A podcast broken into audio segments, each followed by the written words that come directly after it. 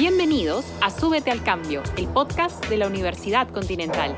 Anímate y conoce las historias de los profesionales que están marcando el cambio en el país. ¿Te subes con nosotros? En cada episodio de Súbete al Cambio, un personaje nos acompañará mientras hacemos un viaje en ascensor. Hoy tendremos como invitada a Mariana Costa, cofundadora y CEO de Laboratoria, una empresa social con un inspirador programa educativo en tecnología para mujeres. Hola, ¿cómo están? Soy Ian Snack y me alegra darles la bienvenida a nuestro podcast Súbete al Cambio. ¿Cómo estás, Yani? ¿Lista para un nuevo episodio? Hola, Ian. Totalmente. Lista y emocionada como en cada nuevo episodio. En sí estamos cerca de acabar la temporada y hoy tendremos a una invitada que nos compartirá sus aprendizajes en el mundo del emprendimiento social, el empoderamiento femenino y la tecnología. Ella es Mariana Costa, CEO y cofundadora de Laboratorio. Así es, Yane. Laboratorio es un emprendimiento social que nació en el 2014 en el Perú y que con los años se ha expandido a otros países como Chile, México y Brasil. Pero, ¿qué es Laboratorio? Mariana junto a sus dos socios, crearon una organización que empodera e impulsa a miles de mujeres a convertirse en desarrolladoras de software y diseñadoras de experiencias de usuario. Tremendo trabajo el que hacen y estamos ya listos para escuchar.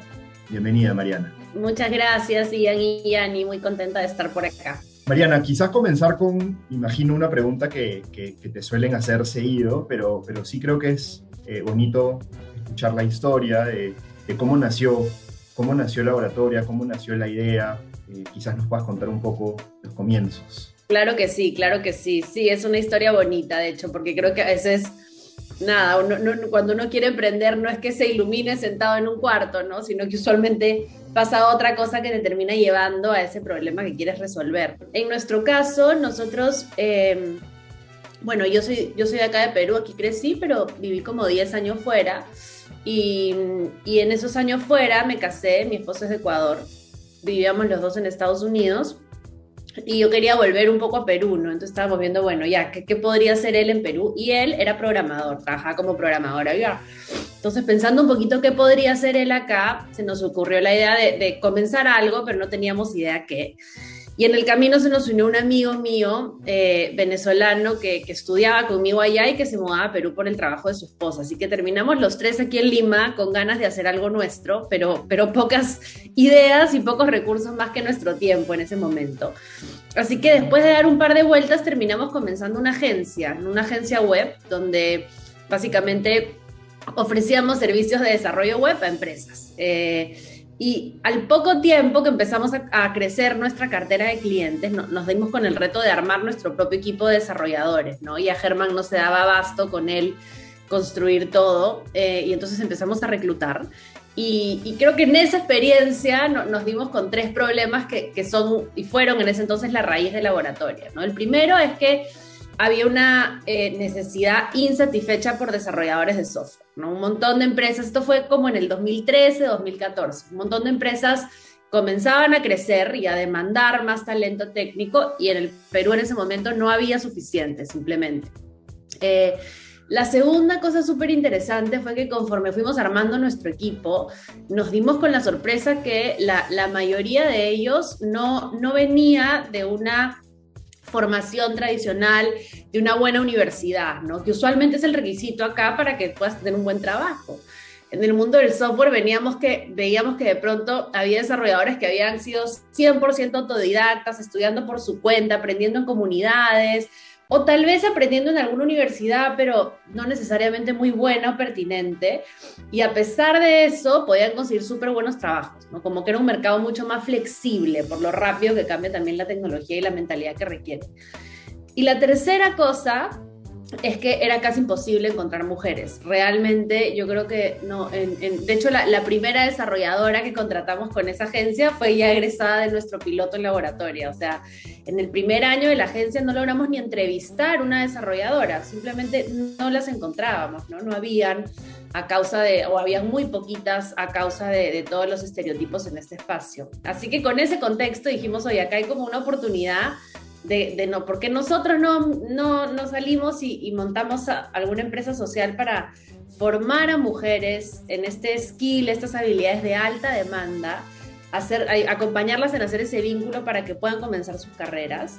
Em, y así además traer diversidad e inclusión a este sector, ¿no? Y asegurarnos que las mujeres no nos quedamos fuera. Y además quisimos también enfocarnos en mujeres que justamente por diversos motivos no habían podido todavía acceder a esa buena carrera en esa buena universidad que representara una carrera profesional y aprovechar este potencial gigante de inclusión del sector digital. Así que así fue que, que, nació la idea y en verdad de idea a acción creo que sí fuimos, hicimos algo bien porque nos movimos súper rápido, ¿no? En el momento que ya estaba ahí como me acuajada, dijimos ya, vamos a hacer un piloto y ver qué sale de acá. Puede que no vaya a ningún lado, pero es una idea que nos emociona eh, como para que valga la pena empezar a probarla lo antes posible. Wow, Mariana, es una historia muy inspiradora, muy interesante también, ¿no? Eh, todo el proceso que han estado teniendo, súper, súper interesante. Y en sí, bueno, al conocer en sí tu trabajo, pensaba en todas las, las mujeres, todos los jóvenes en sí que ahora están estudiando para desempeñarse en este ámbito de lo que es la tecnología y bueno, quería saber qué cambios has visto en los años que llevas trabajando en este campo, ¿no? Podemos ver a más mujeres y con mejores ingresos. ¿Tú qué opinas?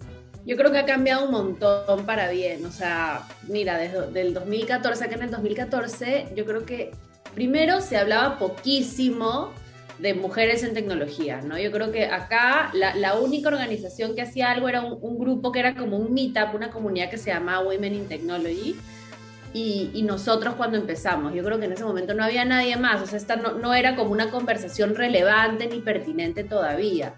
Eh, se hablaba muy poco de todos los problemas abajo que causan esta brecha, ¿no? De todos los estereotipos, de, los entornos, digamos, tanto de estudio como, como, como de trabajo, que no necesariamente habían sido los más inclusivos. Y, claro, y, objetivamente habían poquísimas mujeres trabajando en tecnología. En, nuestras primeras generaciones, de hecho, no solo en el Perú, en todos los países donde, donde hemos estado desde, esas, desde esos inicios, la gran mayoría de nuestras egresadas eran la primera mujer en un equipo de desarrollo, ¿no? Eso era la, eso era la norma, lo más común. Llegaba un equipo y pucha, sí, son 10 hombres y yo, ¿no? Y hoy día eso ya casi no pasa, porque, claro, ya entre nosotros que hemos ido creciendo y graduando, insertando al mercado una, una masa crítica de desarrolladoras cada año y toda una ola, ¿no? Hoy día somos muchas organizaciones en este espacio tratando de romper esos estereotipos, desde incluso las organizaciones que trabajan a nivel de niñez, de adolescencia, tratando de, abrir, digamos, la mente en términos de preferencias de carreras, de acercar a mujeres jóvenes a carreras en STEM. Hay mucho más concientización del lado de la empresa también, ¿no? De, de varias cosas, de contratar de, formaciones no necesariamente tradicionales en el sentido de cinco años de universidad, eh, de valorar lo que representa un equipo diverso, ¿no? Muchas empresas al comienzo eran como, pucha, pero qué raro, solo mujeres. Y hoy realmente la mayoría de empresas tienen cierto nivel de conciencia, al menos, de necesito mujeres en mi equipo porque necesito un equipo diverso. Eso mejora la cultura de trabajo, mejora los productos que hacemos.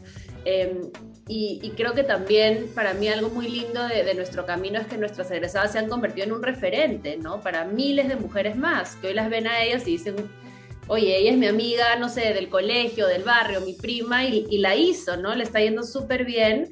De repente este también es un campo para mí. Entonces sí creo que ha habido un progreso muy grande. Todavía obviamente queda una, un camino por recorrer, pero creo que al menos vamos en, la dirección correcta. Definitivamente, de hecho pensaba, eh, mientras hablabas, este, Mariana, sobre, o sea, claro, porque uno puede, digamos, vemos la evolución, pero, pero yo pensaba y quería preguntarte también sobre esto, sobre cómo yo creo que hay un paradigma eh, en general de como oferta y demanda, ¿no? Entonces, claro, yo, entiendo este, esta oportunidad a partir de haber encontrado que, que había como un vacío eh, de mujeres en tecnología, eh, pero la pregunta es como, ¿y ese paradigma desde el enfoque de la demanda, ¿no? Porque creo que no solamente es crear, digamos, la, la oferta en términos de, oye, mira, acá hay mujeres eh, eh, en tecnología, sino también cómo rompemos ese paradigma de durante tantos años, ¿por qué no lo había? ¿no? Entonces, quería preguntarte, hilando un poco con lo que decía, con lo que te preguntaba Yane, como si es que hubieron dificultades en, en, en la demanda, digamos, ¿no? en cómo romper algunos, algunos esquemas así, construcciones de tanto tiempo eh, eso sería súper bacán escuchar cómo fue. Sí, definitivamente hubieron, ¿no? Y, de hecho yo creo que más por el, o sea, más que por el tema de género, por el tema de la formación, ¿no? Nosotros somos un bootcamp. Hoy día hay un montón de bootcamps en Perú, en América Latina, en el mundo, pero en el 2014 no había ninguno. Aquí en Perú, de hecho, yo creo que no hubo ninguno por un montón de años, ¿no? Recién la, la siguiente ola donde han nacido más bootcamps ha sido recién hace un par de años. Y entonces es un, un modelo de formación distinto, ¿no? Primero suele durar meses en lugar de años, ¿no? Ya ese es un cambio de paradigma son estudiantes que no, no son de 18 años, ¿no? Son, son estudiantes que usualmente están ya en sus 20, en sus 30, que están haciendo un cambio de carrera, que han intentado otras cosas que no les han funcionado. Son formaciones eh, a tiempo completo, mucho más intensivas, más orientadas al mercado, pero que por otro lado, por ejemplo, no dan un título, ¿no? No dan un título a nombre de la nación, digamos, como si te da un instituto técnico, a una universidad. Entonces, por ese lado sí hubo que romper un montón de paradigmas, ¿no? Yo me acuerdo al comienzo, las empresas que contrataban de laboratorio eran las primeras que se arriesgaron, las empresas más flexibles, ¿no? Las agencias, las startups, que nos decían, sí, me encanta la idea, yo, mira, yo quiero probar, vamos.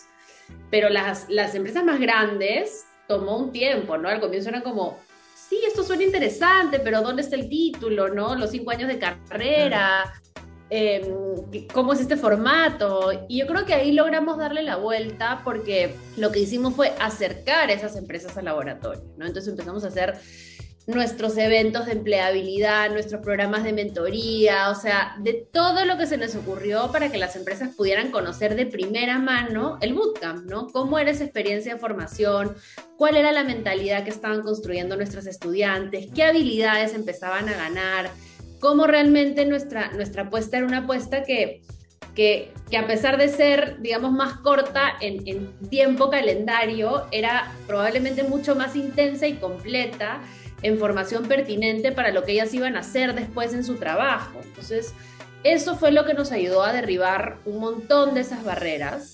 Eh, y, creo que, que, ha sido lindo porque ya le, le, dimos la vuelta, ¿no? Hoy día contratan egresadas de laboratorio todos los, grandes bancos, las grandes aseguradoras, las retailers, el Estado, eh, nada, startups chicas, medianas, grandes, locales, internacionales. Entonces creo que ya eh, ha sido parte de, de, crear esa sensibilización y ese cambio de mirada, acompañados de toda una ola que se vino y que ya era imposible detener, ¿no?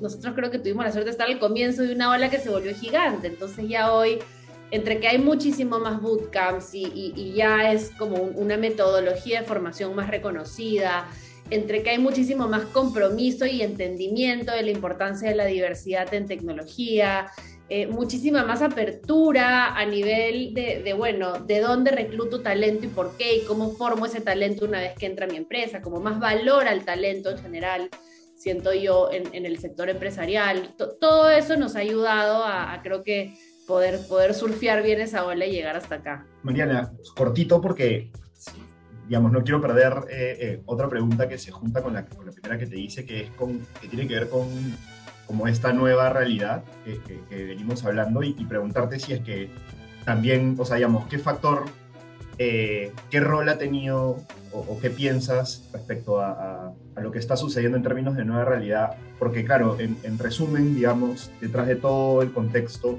principalmente lo que ha sucedido es que se, han acelerado las cosas, ¿no? Lo que iba a ser en un año, eh, lo que iba a ser en 10 años se ha hecho en uno, lo que iba a ser en 100 años se van a hacer seguramente en 10, y recogiendo lo que decías de, cómo esta ola y, de la importancia de ser más flexibles y, y, más diversos en el campo laboral, en el campo educativo, ¿qué, para ti, digamos, qué, qué, qué significa realmente esto? ¿Qué factor qué rol ha, ha, tenido esta, está teniendo esta nueva realidad, este año y medio de locura en laboratoria, en tu forma de ver como todo este aspecto de la transformación? Sí, yo creo que definitivamente la pandemia ha sido eh, un, reto gigante, pero también una oportunidad de transformación para las organizaciones y personas que hemos logrado comprenderla así, ¿no? Yo me acuerdo cuando empezó la pandemia, nosotros éramos, por ejemplo, un programa presencial, ¿no? Nuestros estudiantes tenían, venían todos los días a una sede física en Lima, en Santiago, en Sao Paulo, en México.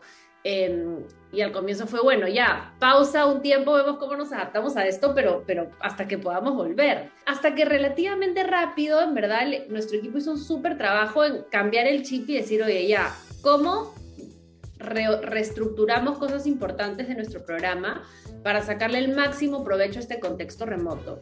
Y bien temprano, yo creo que unos tres, cuatro meses de ya entrada la pandemia, tomamos la decisión de nos quedamos remoto, pase lo que pase con la pandemia, porque es la única manera de cambiar el chip y optimizar para esta nueva realidad y sacarle provecho. Y eso hicimos y ha sido súper bueno, o sea, desde la accesibilidad del programa, o sea, antes, por ejemplo, tú para estudiar en laboratorio tenías que o estar en Lima o mudarte a Lima, ¿no? Y eso ya limitaba un montón las posibilidades.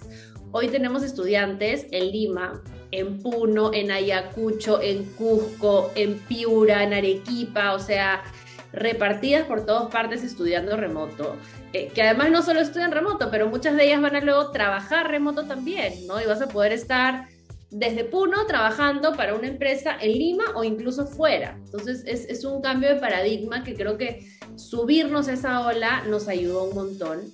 Eh, y también a repensar nuestra intervención para un contexto remoto, porque yo creo que muchas veces lo que ha pasado en educación es, bueno, si era presencial, ¿cómo lo intento replicar igualito para el remoto? Pero son realidades diferentes, ¿no? Son contextos que requieren otra mirada eh, para que sea educación, información, que sea igual de, de, o sea, que logre ese, ese enganche, esa motivación. Para nosotros, por ejemplo, la parte humana es súper importante. Al comienzo decíamos, cómo vamos a construir esta parte humana y estas conexiones tan, que son tan valiosas de la experiencia de laboratorio en remoto.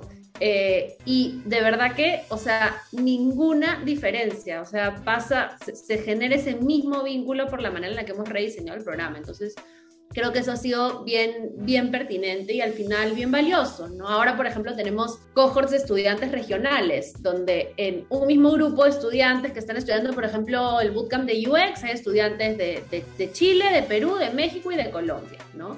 Y esa experiencia eh, multicultural, que para la mayoría de nuestros estudiantes es la primera vez que están estudiando con alguien de otro país.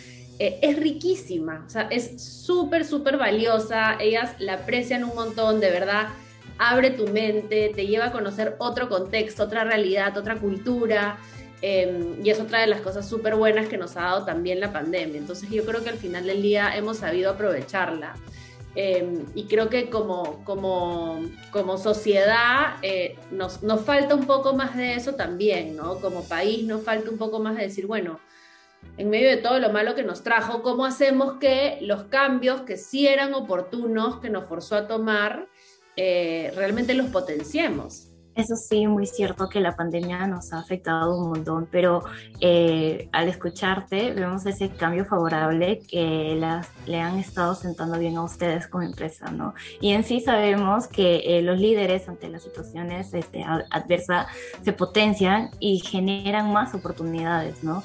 En tu caso, Mariana, quería saber con qué tipos de retos te has enfrentado como mujer em-, emprendedora y cómo te has reinventado tras superarlos. Como mujer emprendedora, a ver, creo que me he enfrentado a varios retos, ¿no? Bueno, primero como emprendedora en general, o sea, creo que emprender no es fácil, tiene obviamente su, curva intensa de aprendizaje, tiene mucha incertidumbre, ¿no? Eh, requiere, requiere una construcción continua de nuevas habilidades que, que, no pensaste que ibas a tener que construir, ¿no? Tienes que aprender a hacer de todo.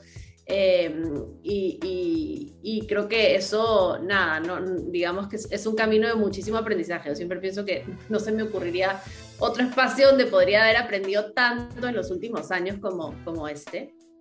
Eh, y creo que para eso hay que tener la mentalidad correcta, ¿no? Yo sí creo que realmente no creo que uno que hay gente que tiene, digamos, pasta de emprendedor y gente que no. Creo que en realidad todos tenemos la posibilidad de convertirnos si cultivamos esos hábitos mentales y esas, sí, esas formas de ver la vida que nos den un poco esa apertura, esa flexibilidad, esa curiosidad, esa sed de, de, aprender más, esa humildad para mirar también nuestros errores de manera muy reflexiva y aprender de ellos ese liderazgo. Eh, entonces creo que ha sido retador, digamos, el camino de construir todo eso, pero súper emocionante. Después como mujer, creo que, claro, yo también he emprendido en, una edad que ha coincidido con, mi vida familiar, ¿no? De hecho, mi, mi primera hija nació como eh, justo unos, sí, como unos dos años y pico después de comenzar laboratoria. Eh, y de hecho ahorita estoy embarazada de mi tercera hija, o sea que, que nada, he, crecido mi familia junto a laboratoria en ese camino y creo que eso ha sido también eh, un reto especial, ¿no? De, bueno, cómo encontrar cierto tipo de balance para poder estar presente eh, para mis hijos y poder darles lo mejor y a la vez las demandas gigantes de estar liderando una organización en crecimiento, ¿no? Y con todo un contexto, con todo el contexto de incertidumbre que caracteriza el emprender. Entonces, creo que ahí han habido un montón de lecciones. Yo, yo, igual siempre digo que para mí ha sido bueno, de hecho, tener las dos cosas a la vez. Creo que antes, por ejemplo, de que naciera Lucía, mi hija mayor, mi, mi dedicación al laboratorio creo que era un poco desmedida, cosa que tampoco es saludable, ¿no? Porque estás, digamos, es tan demandante y a la vez tienes tanta pasión y energía y amor por lo que estás haciendo, pero que terminas pues dándole, o sea, llevándolo a un extremo, ¿no? Yo me acuerdo que no, no, no había, prácticamente no había, encima emprendía con mi esposo, o sea que no había nada más en nuestra vida que, que no fuera laboratorio por esos primeros años y creo que tener una familia más bien a mí me, me, ayudó a encontrar eh, una manera sana de poner límites, que ha sido bueno al final, porque creo que me ha permitido construir una organización más sostenible en el tiempo, ¿no? Que no requiera esas dedicaciones inhumanas que a veces son necesarias y se pueden hacer, pero que siempre tienen corta vida porque si no te terminas quemando. Em, así que sí, en mi caso creo que al final eh, las dos cosas, al menos hasta ahora, he logrado que, que, saquen lo mejor la, la, una y la otra. Mariana, y claro, estábamos, estabas hablando como de, esta experiencia de lo que significa emprender y, más como esta mirada de, mindset. Eh, yo estoy totalmente de acuerdo, creo que, tiene mucho que ver con eso, eh, pero quizás como haciendo el doble clic en, no solamente en el emprendimiento, sino en este enfoque de emprendimiento social, que era lo que nos, comentaba, comentabas antes, ¿no? esta, esta mirada de, es como una variante y que quisiera saber, digamos, qué, opinión tienes respecto a, como la evolución, cómo así ustedes desde el laboratorio dijeron, oye, podemos hacer un emprendimiento social, qué interesante esté como esta ruta y, cómo ves ese panorama en términos de, de, enfoques de emprendimiento con impacto, cuál es tu opinión en relación a, los emprendimientos sociales y al, y al, ecosistema del emprendimiento social, ¿no? tanto acá en Perú como, como a nivel mundial.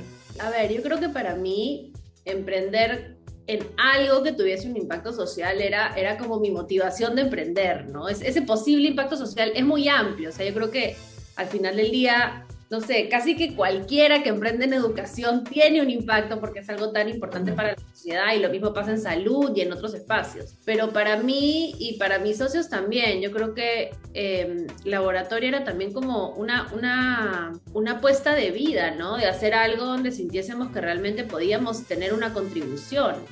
Eh, y podíamos impactar un problema que de verdad nos importara, ¿no? que se nos hacía valioso y, y relevante de resolver. Y creo que eh, mi motivación más grande está vinculada a ese impacto que genera el programa, ¿no? A ese, eh, a ese cambio realmente en, justo en, mentalidad en, que, viven nuestras estudiantes, en oportunidad, ¿no? Nada es más lindo que, verlas realmente salir, construir sus carreras, crecer su liderazgo, crecer su influencia, convertirse en mujeres, en mujeres líderes allá afuera. Creo que eso es una cosa que, que para mí ha sido fundamental para seguir acá, ¿no? Para, para realmente tener esa energía de pasar una y otra vez los obstáculos que han ido creciendo en el camino también tiene sus retos, ¿no? Porque al final del día, sí, cuando tenemos problemas siempre decimos, qué fácil sería si estuviéramos, no sé, vendiendo Coca-Cola, ¿no? Como que haciendo algo donde no estás emocionalmente tan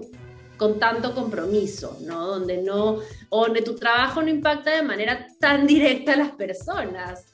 Eh, pero yo creo que en nuestro caso somos, siempre decimos esto, ¿no? Somos personas trabajando con personas, ¿no? Y, y para personas. Y eso creo que es lo que lo hace lo más lindo, este, también es lo que lo puede hacer lo más difícil. Entonces, nada, es, es, es creo que hay que tener un poco la, la, mentalidad, la perspectiva y la paciencia para, para, para manejar las emociones que nos causa estar en un espacio así, ¿no? En el día a día estás como con mucho compromiso, muy a flor de piel, digamos, por lo que haces. Em, ahora, yo creo que a nivel de emprendimiento social lo que nos falta enormemente en el Perú es, es primero financiamiento. Eh, es difícil crecer sin financiamiento. Nosotros en laboratorio más o menos temprano salimos a buscar financiamiento afuera y eso fue como nuestro, sea, lo que cambió radicalmente las reglas del juego, ¿no? Yo creo que si nos hubiésemos quedado solo en Perú, eh, no digo que no tuviésemos impacto y probablemente sí seguiríamos acá, pero sería muchísimo más acotado lo que hubiésemos podido lograr, ¿no? Entonces, crecer tanto en, impacto, digamos, al tener una presencia regional, como en buscar financiamiento a nivel regional, que también son dos cosas que han ido de la mano. Eh, ha sido realmente lo que ha cambiado las cosas para nosotros, eh, porque sí siento que el ecosistema acá todavía es muy pequeño, ¿no? Es muy pequeño y muchos emprendimientos sociales todavía no, no, no, no tienen esa posibilidad de escalar de manera significativa. Eh, uno de esos factores suele ser por la falta de acceso a financiamiento, y sea financiamiento filantrópico, que por ejemplo es nuestro caso, nosotros somos una asociación civil, ¿no? Tenemos nuestros ingresos propios, pero el capital que hemos usado para, para invertir en crecer ha sido capital filantrópico, ¿no? O financiamiento que espera un retorno, pero que sí tiene, digamos, la, la ecuación de impacto social considerada dentro de ese retorno que espera. Pero ambos espacios lamentablemente son bien chicos en nuestro país todavía y creo que esa es una limitante bien grande para, para ver a muchos de esos emprendimientos que creo que todos acá conocemos que dices, esta idea es increíble, o sea, este impacto, ¿cómo están logrando esto? Pero claro, tienen una escala pequeñita todavía. Es increíble todo lo que nos vienes contando, Mariana. Eh, sí, este, veo una imagen de mujer súper empoderada, inspiradora, sí, y que muchas chicas que nos estén escuchando, muchos jóvenes así en total, eh, estén este, formando con lo que estás eh, comentando, ¿no? Y hay algo de que me impactó bastante de ti, que has sido considerada una de las mujeres más influyentes del mundo por la BBC y hace un par de años la compañía Mattel te incluyó en una lista para una colección de muñecas Barbie con roles inspiradores. ¿Qué, qué significaron eh, para ti estos reconocimientos? los asumiste como una responsabilidad. Coméntanos ahí es un poquito. Es algo que la verdad que a mí a lo personal me, me interesa demasiado saber eh, esa experiencia que has tenido. Sí, sí, creo que hemos tenido suerte de tener algunos reconocimientos lindos en el camino.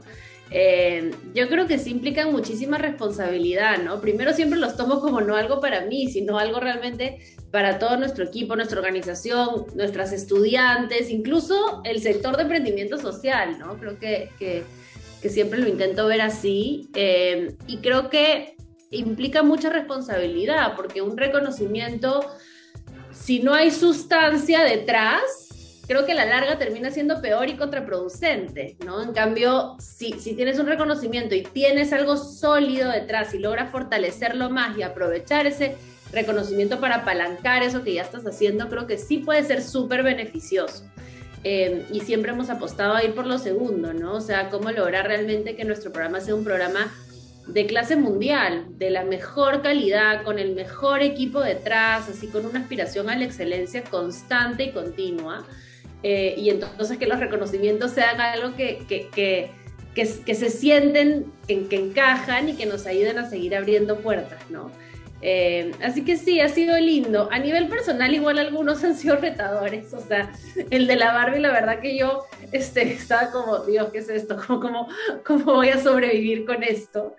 Porque, porque tampoco, no sé, no sé si iba tanto con mi personalidad, pero bueno, creo que en el camino también he aprendido que hay cosas que, que, que pues son buenas para, para laboratoria, ¿no? Y que de repente yo por mí no las haría, pero creo que si son parte de, de, mi rol y de contribuir a que nuestra organización siga creciendo, pues nada, también he aprendido, aprendido a entrar a esos espacios. Mariana, quería hacer una pregunta sobre una publicación que, que, hiciste, me parece, en el 2020, a inicios del 2020, eh, sobre este libro, The End of Average, el fin del promedio, eh, que no, he tenido la oportunidad de leerlo, pero entiendo, eh, va, va, con este enfoque de como comprender de que las habilidades son multidimensionales, hay múltiples dimensiones en términos de habilidades en las personas, ¿no? Y que justamente ponerle como etiquetas de qué es bueno, qué es malo, eh, deja de lado a, ese aspecto como único en, las personas y acá como pensando también en que docentes nos pueden estar escuchando, eh, queríamos preguntarte eh, ¿cómo, ¿cómo, podemos ayudar a nuestros, a, nuestros estudiantes, a los alumnos, a que alcancen ese potencial bajo esta mirada de como del fin del promedio. Es buenísimo ese libro, en verdad, para cualquier persona en general, pero si, si están en educación lo recomiendo un montón. Yo creo que el laboratorio nos ha servido de inspiración para muchísimo el diseño de nuestra metodología de, aprendizaje, ¿no? Y un poco la, la, la, digamos, la mirada es que los promedios son muy engañosos, ¿no? Y si tú diseñas para el promedio, terminas diseñando para nadie, ¿no? Entonces, esa típica idea que, que, no sé, ¿no? Tú tienes un salón de clases y el profesor va a un ritmo y tienes a un buen porcentaje de la clase aburrido porque en realidad ya lo entendieron hace rato y a un buen porcentaje que no entiende nada, ¿no? Porque están más atrás y al final ese promedio le, aplica a un número pequeñito, entonces termina no sirviéndole a nadie. Yo creo que nuestro sistema educativo en general es, es, todavía una herencia industrial, ¿no? En, en, gran medida, donde todo era mucho más, digamos, cómo formamos a gente para que vaya a trabajar una fábrica, seguir instrucciones, todo mucho más estandarizado, optimizado, eh, y hoy el mundo laboral es cada vez menos así, ¿no? Y cada vez es un mundo laboral más incierto, donde más bien las habilidades que se requieren son otras, ¿no? ¿no? No quiero que seas instrucciones, quiero que aprendas a resolver problemas en un contexto que está cambiando todo el tiempo. Y creo que para formar a profesionales con esa mirada, es súper importante cambiar los paradigmas en la educación. ¿no? no podemos diseñar, digamos, para una, no podemos diseñar una experiencia de aprendizaje estandarizada si queremos que realmente cada estudiante alcance su potencial, porque cada estudiante es diferente, tiene contextos y necesidades distintas. Y es cuando uno encuentra esa manera de darle espacio a la individualidad que cada estudiante puede florecer realmente, ¿no? En su, en su, y alcanzar ese máximo potencial, porque ya el sistema se adapta un poco a ellas. Entonces, sí, yo creo que la verdad que no es fácil otra vez, es porque operativamente es bastante más complicado. Es mucho más fácil decir, acá se empieza y acá se termina. Pero un, yo creo que es un compromiso que hay que tener si queremos al final a tener, crear experiencias de aprendizaje que sean pertinentes para, para el mundo de hoy y, de, y del mañana. Increíble esa apuesta entendiendo que es complejo, ¿no? En términos, como dices, de operación, pero, pero sí, sí me parece muy, muy interesante. De hecho, voy a tomarte la palabra, voy a leer el libro pronto. Mariana, queríamos agradecerte, ya, ya estamos guiando al final, queríamos agradecerte por acompañarnos. Eh, ha sido un episodio muy, muy bacán, eh, lleno de, aprendizajes a partir de tus experiencias.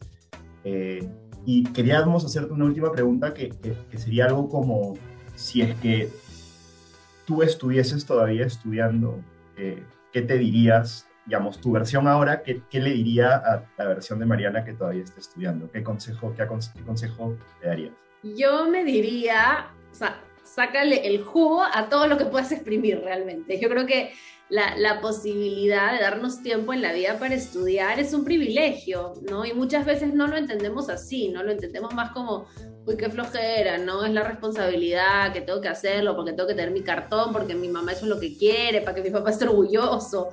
Y creo que hay que darle la vuelta a eso, porque al final eso no, no te lleva a aprender. otra cosa que es importantísima en el aprendizaje es la, la, emoción, ¿no? La motivación intrínseca por aprender. Y yo creo que cada estudiante tiene el compromiso de construir esa motivación intrínseca. ¿Qué me motiva?